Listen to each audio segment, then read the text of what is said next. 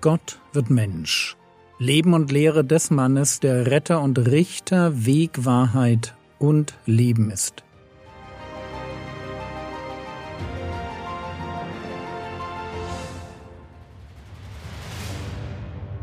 Episode 258 Gottes geniale Weisheit.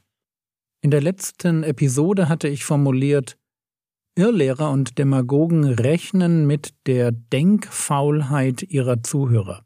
Kritische Denker sind vielleicht nicht immun gegen Verführer, aber sie machen ihnen das Leben deutlich schwerer. Ein kleiner Hinweis hier. Ich bin nicht dann schon ein kritischer Denker, wenn ich mich einer Verschwörungstheorie anschließe oder zu einer Minderheit gehöre.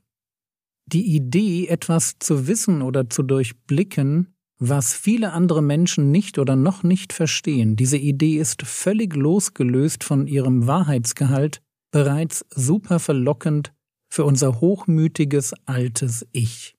Hinzu kommt der sogenannte Dunning-Kruger-Effekt, der damit zu tun hat, dass genau die Menschen, die in einer Sache noch recht wenig wissen, sich häufig überschätzen und für Experten halten, wohingegen echte Experten wissen, dass alles irgendwie komplizierter ist. So viel nur als Hinweis. Wer Ohren hat, der höre. Das bedeutet, wir sollen nicht nur zuhören und abnicken, sondern das Gehörte durchdenken.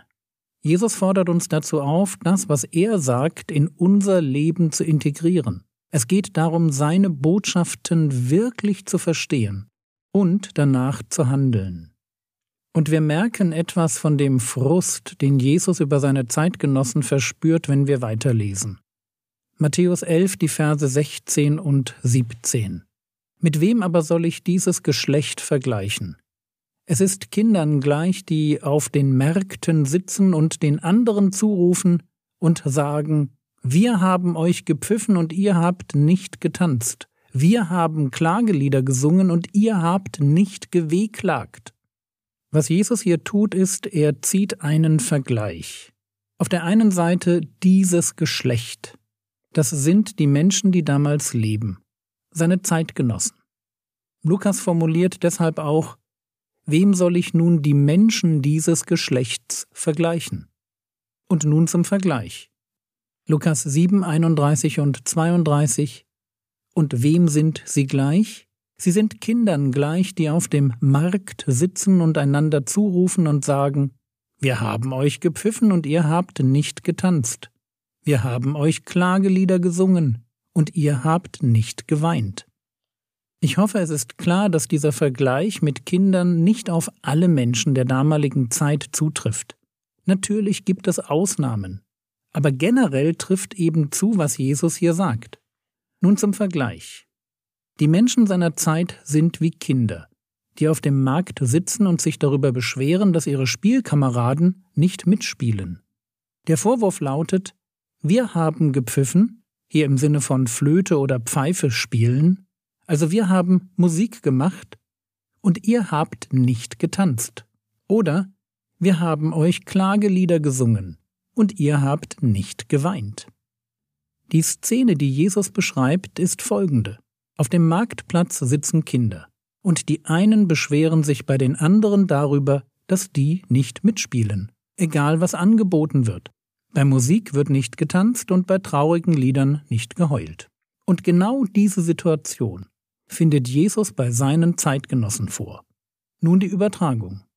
Matthäus 11, Vers 18.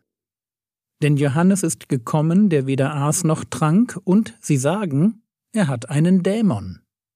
Johannes der Täufer war der asketische Typ, einer, der die Gemeinschaft mit Menschen nicht suchte. Wir merken hier, wie nach einer Phase der Begeisterung, und man darf davon ausgehen, dass dabei die Pharisäer und die Schriftgelehrten ihre Hände maßgeblich im Spiel haben. Wahrscheinlich haben sie über Johannes dasselbe gesagt, wie dann später über Jesus, dass er nämlich besessen ist.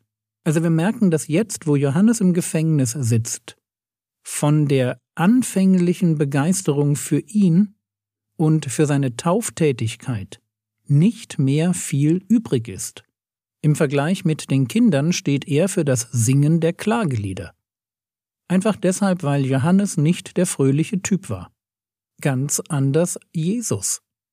Lukas Kapitel 7, Vers 34 Der Sohn des Menschen ist gekommen, der da isst und trinkt, und ihr sagt, siehe ein Fresser und Weinsäufer, ein Freund von Zöllnern und Sündern? Erinnert euch noch einmal an den Vergleich.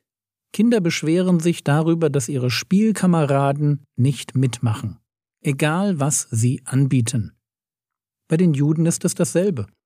Wenn Gott ihnen einen asketischen Bußprediger schickt, ganz im Stil eines alttestamentlichen Elia, dann ist die Reaktion wollen wir nicht. Und ihre Ausrede, der hat einen Dämon. Also kommt der Messias, der Sohn des Menschen, der tritt nun ganz anders auf, statt sich mehr oder weniger allein in die Wüste zurückzuziehen, isst und trinkt Jesus mit den Menschen und rettet auch schon mal eine Hochzeit, indem er auf wundersame Weise ein paar hundert Liter Wein beisteuert. Wenn man Johannes schräg findet, müssten doch jetzt alle von diesem Messias begeistert sein. Aber weit gefehlt. Jetzt werden neue Vorwürfe herausgekramt. Siehe ein Fresser und Weinsäufer, ein Freund von Zöllnern und Sündern. Achtung, das sind Vorwürfe. Jesus war kein Fresser und Säufer. Er hat einfach ganz normal am Leben der Leute teilgenommen, auch an ihren Mahlzeiten. Und ja, er war jemand, der alle Menschen mochte, auch die Underdogs. Fazit Man kann es diesem Volk einfach nicht recht machen. Sie wollen nicht mit Johannes über ihre Sünden weinen, aber auch nicht mit Jesus feiern. Und jeder, der mitgedacht hätte, dem hätte genau das auffallen müssen, nämlich die Inkonsistenz in der Argumentation. Ich kann Johannes als zu streng empfinden, aber dann müsste ich Jesus mögen. Oder ich mag Jesus nicht so, weil der mir zu bodenständig ist, zu viel mit merkwürdigen Leuten abhängt. Dann hätte ich aber von der Art eines Johannes begeistert sein müssen.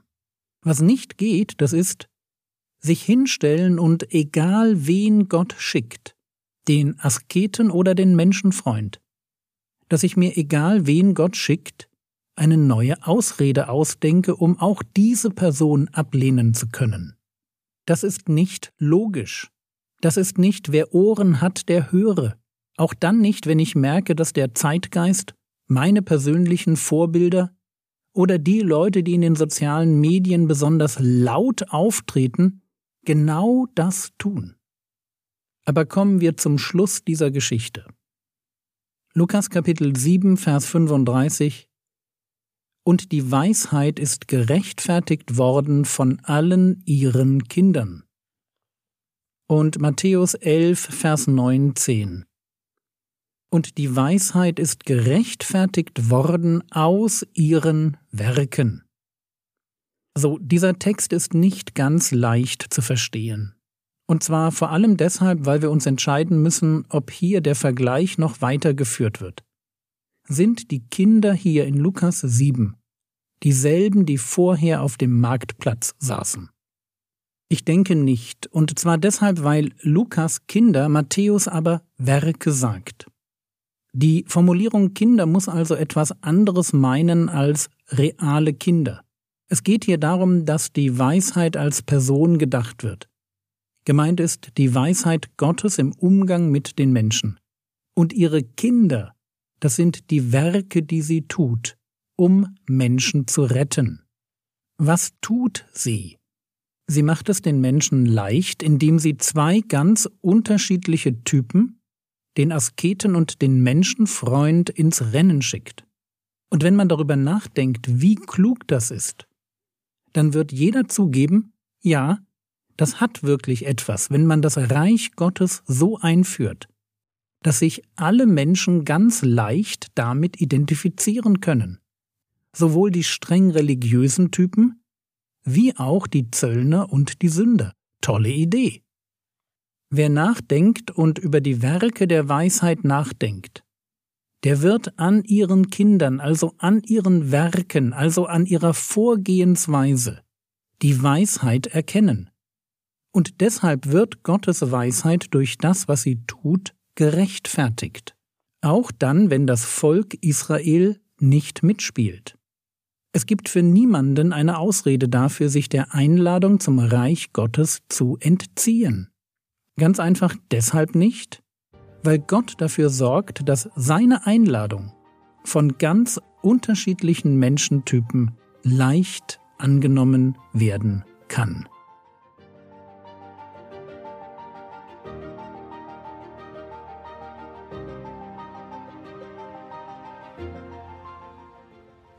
Was könntest du jetzt tun?